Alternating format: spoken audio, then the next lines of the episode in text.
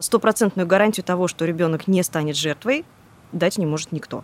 Но для ребенка незнакомец становится знакомым, как только он сказал «Привет, меня Вася зовут». Если они придумали себе никнейм другой какой-нибудь, да, то их никто не видит, не знает и вообще не слышит и не подозревает даже про них. Вот представь себе, что ты вот это берешь и вывешиваешь на входе в свою школу. Такой огромный баннер 6 на 6 метров. Осторожно, дети. Подкаст о детской безопасности. Добрый день, вы слушаете подкаст «Осторожно, дети». Меня зовут Ксения Мишонова.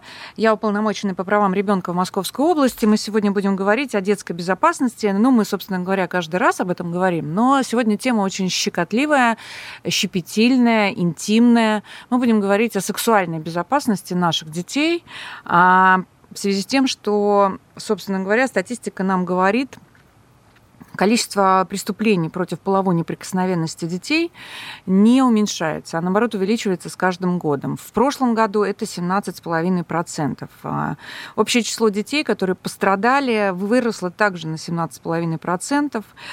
И это, конечно, статистика, а за этой статистикой стоят э, жизни и судьбы наших детей. Вот об этом мы сегодня будем говорить. У нас в студии эксперт Анастасия Баландович, руководитель и тренер онлайн школы детской безопасности. Анастасия, добрый день. Добрый день. А, ну что, дети Конечно, говорят, что стали чаще об этом а, рассказывать. Родители стали чаще писать заявления в полицию, перестали, наконец, стесняться и замалчивать. И родители сейчас уже знают, куда нужно обращаться. Это для нас, конечно же, важно. Но что могу сказать? По-прежнему, по данным, скажем, прокуратуры Московской области, большинство заявлений не доходит до суда. Реально женщины спасают э, мужей, сожителей э, от э, уголовного преследования. Большинство не верит своим детям или делает вид, что не верит своим детям и спасает свои отношения. Это, конечно, страшная история. Вот скажите мне, Анастасия, нам нужно вот за время нашей с вами встречи попробовать научить родителей и, собственно говоря, детей правилам вот этой интимной безопасности, особенно в соцсетях. С чего начнем? Давайте начнем, наверное, э, с интимной безопасности в реальной жизни, и параллельно и потом перейдем уже к интернету, потому что начинается угу. все все-таки с реальности. Да. Ребенок в 2-3 да, да, года. Согласна, согласна. Он в интернет не ходит, и здесь очень важно с трех лет с трех лет начинать эту планомерную работу. У нас очень большая проблема у взрослых, у родителей в том, что мы об этой теме говорить не можем. Это стыдно, все краснеют, все боятся. И, соответственно, э, когда ребенок задает логичные вопросы, мама, откуда я взялся, что это такое, почему я отличаюсь от других детей, родители краснеют и говорят, фу, такое говорить не угу. надо. Соответственно, у ребенка эта тема становится табуированной. А значит, дальше, когда он идет в детский сад, в школу или в интернет, а, когда с ним это происходит, он не может про это рассказать, потому что он уже знает, что мама будет ругаться. Но вообще дети вообще все боятся рассказывать, э, как раз э, по причине, что мы будем ругаться и сделаем еще хуже. Ну вот э, смотрите, все-таки мы как-то делим, кто чаще всего становится жертвами сексуальных домогательств? Малыши, дети маленькие или уже подростки? Самое часто это все же до 8 лет. Угу. От практически нуля, к сожалению, в последнее время угу. очень много этих новостей стало, до угу. 8, до 9 лет. Подростки, там своя тема, они уже между собой начинают. Угу. То есть там немножко по-другому. Так, что является для нас факторами риска? Ну, первое, да, стопроцентную гарантию того, что ребенок не станет жертвой, дать не может никто. Угу. Это стоп. Ну, мы же не можем закрыть ребенка в квартире, не выпускать никуда. Это невозможно. Так иногда чаще всего и в квартире это и случается. В квартире, когда да. Когда ты на работе. 80% преступлений совершают родственники, знакомые, друзья, угу. ну и, соответственно, Круг, окружение да. ребенка. Угу. Да. Поэтому э, для родителей очень важно, первое, определить для ребенка, что допустимо, а что нет. Какие прикосновения нормальные, какие нет. То есть четко ставить эти рамки. И и выполнять их в том числе дома. Почему это важно? Потому что у нас дома, как обычно, приехали родственники какие-то дальние, иди обними тетю троюродную, пятиюродную, а ребенок не хочет. Что ему обычно говорят? Как тебе не стыдно? Угу. Это же твоя тетя. Ребенок идет, обнимает, ну не хочется же родителей огорчать. А потом, когда ему на улице или в интернете дядя говорит, иди меня обними, Мгм. Он также не может отказать. Мгм. То есть даем ребенку право на отказ. Мгм. Ты имеешь право сказать нет. Ты можешь даже маме сказать нет, когда она хочет тебя обнять, а ты не хочешь. То есть ты можешь нормально. высказать свои ощущения и э, заявить о своем, например, нежелании Да, да, иметь близкие какие-то тактильные отношения, да? да. Мгм. И это нормально. Говорим с ребенком про его тело. Тоже очень больной вопрос. А, Когда родители, те же половые органы, я даже не буду сейчас приводить примеры, сколько там есть названий. Мгм. И никогда не называют их правильно. И, Мгм. соответственно, ребенок начинает этого стесняться первое и не может объяснить, что происходило. Мгм. То есть мы называем вещи своими именами. Это такие же органы, как желудок, как мозги, ну и все остальное. Мгм. Ничего в этом стыдного нету. Мгм. И обозначаем ребенку, вот у тебя есть тело, оно принадлежит тебе. Ты можешь с ним делать все, что хочешь в разумных пределах. Мгм. Другие не имеют права вообще в принципе к тебе прикасаться без твоего разрешения. Мгм. Если тебе прикосновение неприятно, не молчи, скажи об этом. Мгм. Интимные органы, да, все, что находится под купальником, плюс рот, Мгм. тоже интимная зона Ну вот это, да? кстати, я э, наткнулась на это правило купальника. Оно очень простое и доступное для Да. ребенка, да, правило купальника. Все, что закрывает купальник, а, это твои интимные вещи. Это никто не имеет права трогать, ни в каком смысле смотреть на это, фотографировать это. И, э, ну вот вы сказали еще про рот, да, наверное, надо еще про рот говорить обязательно. А, Что у нас еще может быть э, для наших детей таким маркером и чему мы еще должны обязательно их научить? Знаете, я обычно на своих занятиях всегда детям иду с другой стороны. Родители всегда ждут, что я им буду рассказывать страшилки. Я так не люблю. Я хочу, чтобы ребенок понял и чувствовал, что ребенку ближе эмоции.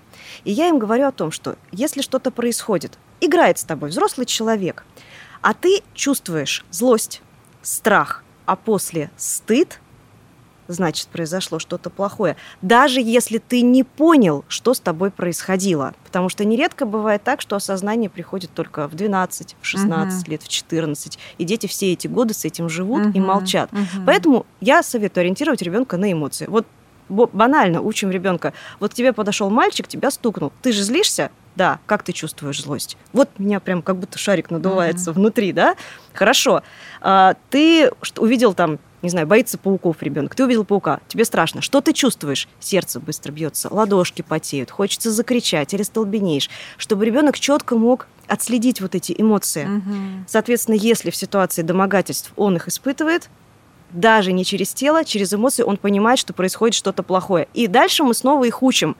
Как все родители говорят, обманывать взрослых нехорошо. Да? Все Мгм. говорят. Мгм. А здесь я им говорю, здесь нужно врать. То есть если человек тебя трогает, да, просит от тебя там показать что-то, свое показывает, Мгм. ты ему говоришь, нет, я не хочу. Если он настаивает, он тебе говорит, как они обычно запугивают, да, не рассказывай маме. Это будет наш маленький секрет. Да-да-да. Если ты расскажешь, мама на тебя обидится, не купит тебе компьютер и так далее.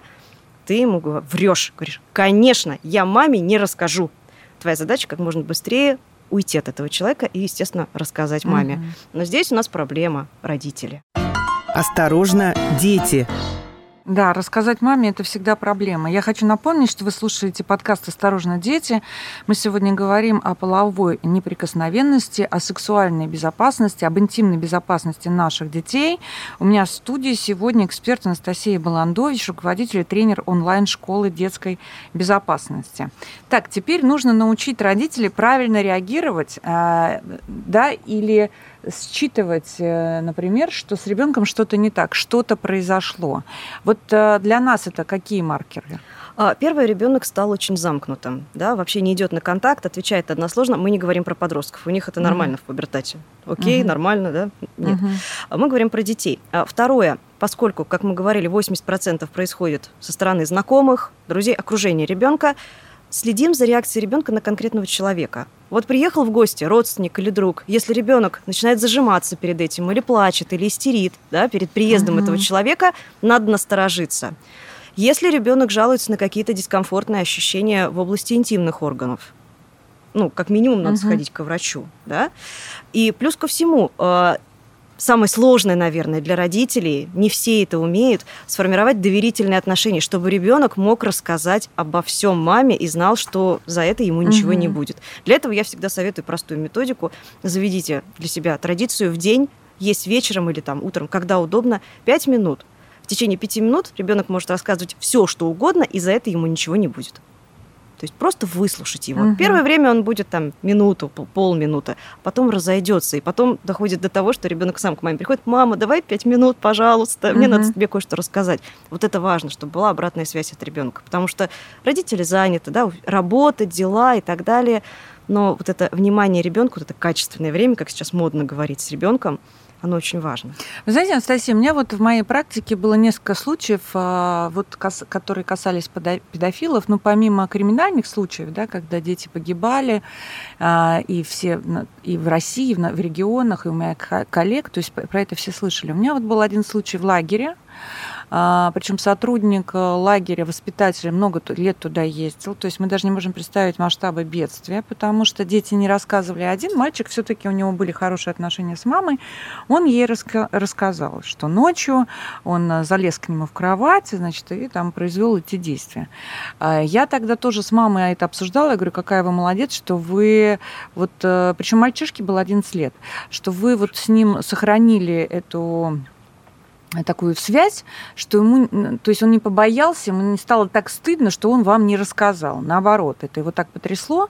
И э, вторая, вторая история, которая тоже, собственно, меня задела, потому что это близкие были люди, э, мама э, знакомая, у которой девочка занимается там, знаете, во всех кружках, музыкой, рисованием, такая приличная семья, и вдруг мама выясняет, что ее долгое время э, дочь шантажирует какой-то э, подонок, скотина, значит, на том конце э, телеграм э, истории и шантажирует тем, что девочка уже ему послала интимные фото, и в надежде, что он ей заплатит. Дети очень любят эти быстрые деньги, и тебе за это ничего не будет, и я никому не расскажу, это наш маленький секрет. Но потом, когда она не стала посылать эти фото, он, собственно говоря, стал угрожать, шантажировать и говорить, что всем расскажет, не знаю, до всех доберется. И выяснилось, что нам очень сложно купировать эти вещи, потому что э, ребята на том конце провода, педофильское лобби, оно находится не здесь, э, э, генерируется не, даже не в нашей стране. И как вот здесь, в интернет-пространстве защитить наших детей? Здесь, опять же, да, ну, прежде чем пустить ребенка в интернет, нужно проверить его готовность к этому шагу. И первый пример – это родители. Да? Ну, как бы сами соответствуете, это первый момент. Второй момент. Объясняем ребенку простые правила поведения в сети. Буквально на реальных случаях показываем. Вот смотри, человек выложил фото, оно всплыло через, например, пять лет когда он стал известным человеком, ну, кем, не знаю, певцом, да, да, кем-то, да, да, и все, его репутация да ужасно теперь. И да, это забудут через время, это понятно. Но вот так можно испортить себе жизнь на много лет вперед. Угу. То есть как я им всегда объясняю, детям и родителям говорю то же самое. Если ты хочешь что-то отправить в сети, написать текст, фотографию, видео свое, неважно даже какого содержания, да, вот представь себе, что ты вот это берешь и вывешиваешь на входе в свою школу такой огромный баннер 6 на 6 метров. Это видят все. Прохожие, учителя, родители, твои одноклассники. Послушай себя, как тебе? Нормально? Ну, если нормально, вперед, отправляй. Если тебе стыдно, неловко, тебе бы не хотелось, чтобы это кто-то видел, не отправляй такие вещи. Угу. Потому что самое главное, я всегда дети удивляют, подростки даже удивляются. Я говорю, анонимность есть в интернете? Есть, говорят они мне. Нет, тебя всегда найдут. То, что ты оставил в интернете, оно осталось там навсегда. Ну вот это удивительно. Они же думают, что если они придумали себе никнейм другой какой-нибудь, да, то их никто не видит, не знает и вообще не слышит и не подозревает даже про них. Но знаете, вот Настя, я вот э, читаю просто последние, мы собрали последние случаи, ну, у нас в Подмосковье 11-летняя девочка обвинила родного дядю в месяцах насилия. Да? Она угу. просто попала в оздоровительный учреждения и пошла на консультацию к психологу. Там, собственно говоря, и э, рассказала о своем вот этом секрете. Эм, с осени прошлого года ее неоднократно насиловал родной дядя, которому 42 года, который проживал с ней и с матерью. А, насилие, со слов ребенка, происходило, когда мать была на работе. Отец с семьей не живет. Но я слышала еще больше историй, когда э, этими насильниками становились сожители, и когда мамы упорно не замечали и не верили дочерям, и говорили, что ты придумываешь специально, чтобы разрушить мое счастье. И вот это для меня, конечно, ну, не поддается никакой логике. Я считаю, что в любом случае ребенок прежде всего, и таких вещей спускать э, ни в коем случае нельзя. Еще, мне кажется, надо важно вспомнить, а, поговорить про то, что ребенка надо научить не уходить с чужими. Это тоже важно, и в сексуальной безопасности тоже. Да? Да. Вот это был нашумевший случай, когда а, мужчина в магазине девчонкам купил чупа-чупс малолетнего и, и увел за собой, собственно говоря. Вот э, всем родителям говорю, научите детей близкий круг, чужой свой. Неплохой, хороший дядя, тетя, а именно свой, чужой, с кем они могут уйти, а с кем они никогда не могут уйти. Давайте еще раз про это. Да, это очень важная тема, очень больная тема, потому что многие родители ограничиваются фразой «никогда никуда не ходи с незнакомцами, ничего не бери у чужих и не разговаривай с ними». Казалось бы, галочку поставили, все окей. Но для ребенка незнакомец становится знакомым, как только он сказал «Привет, меня Вася зовут». Все, Mm-hmm. Он уже знакомый. Привет, меня твоя мама попросила тебя куда-то там отвезти. Это может быть сосед, знакомый сосед. с четвертого этажа. Да, да, элементарно. Поэтому вот эту градацию надо забыть. Я всегда говорю, что слово незнакомец это слово паразит. Угу. Не надо. Понятно. Совершенно верно. Чужой свой. Но угу. своих мы определяем четко и конкретно. Вот прям садимся с ребенком вплоть до того, что прорисовываем их. Мама, папа, сестра, бабушка, угу. может быть, кто-то из знакомых, угу. да, там крестный, ну не знаю. Да, да, Просто да. конкретно обозначаем этот круг людей. И больше никто. Угу. Все остальные нет. Более того, если к тебе ребенок подходит э, человек, с вопросом, с просьбой, с предложением. Вот скажи мне, ребенок, спра- прям напрямую спросите своего ребенка, вот как ты думаешь, я, твоя мама, я могу подойти к чужой девочке, вон кто на улице, и сказать, угу. девочка, привет, пойдем к нам в гости, угу. у меня Или мороженое. помоги мне кошечку поймать. Да, помоги мне колесо поменять да, у машины, да, да. у меня чемодан там сломался и так далее. Нет, вот. То есть для ребенка это должно стать как аксиома взрослый, нормальный, не подойдет к ребенку. Да, Никогда. и не попросит у него помощи и ничего больше. Да. Но вот это очень важно. Мы из раза в раз про это говорим, я вам очень признательна, и будем говорить еще не уставая. Поэтому хочу вам сказать спасибо за то, что вы сегодня у нас были. Мы говорили об интимной и сексуальной безопасности наших детей. Вот так откровенно говорили, называли все своими э, именами. Э, у нас была Анастасия Баландович, руководитель и тренер онлайн-школы детской безопасности. А нашим родителям э, я хочу еще сказать, знаете что? Доверяйте своим детям, берегите их. Если что-то не так, если даже ребенок, как вам кажется, что-то преувеличивает, лучше перепроверить, проверить и исключить риски. Никогда не выбирайте чужого человека по факту э, вместо своего ребенка. Я считаю, что это тоже преступление. Ну и в конце, все знают мою позицию, 99,9% рецидивов случается со всеми педофилами, которые выходят из тюрьмы.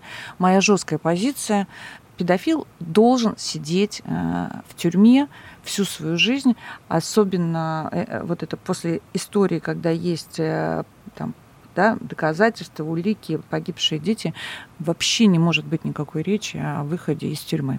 Это был подкаст «Осторожно, дети». А, я, Ксения Мишонова, полномоченная по правам ребенка. Встретимся на следующей неделе. «Осторожно, дети» – подкаст о детской безопасности.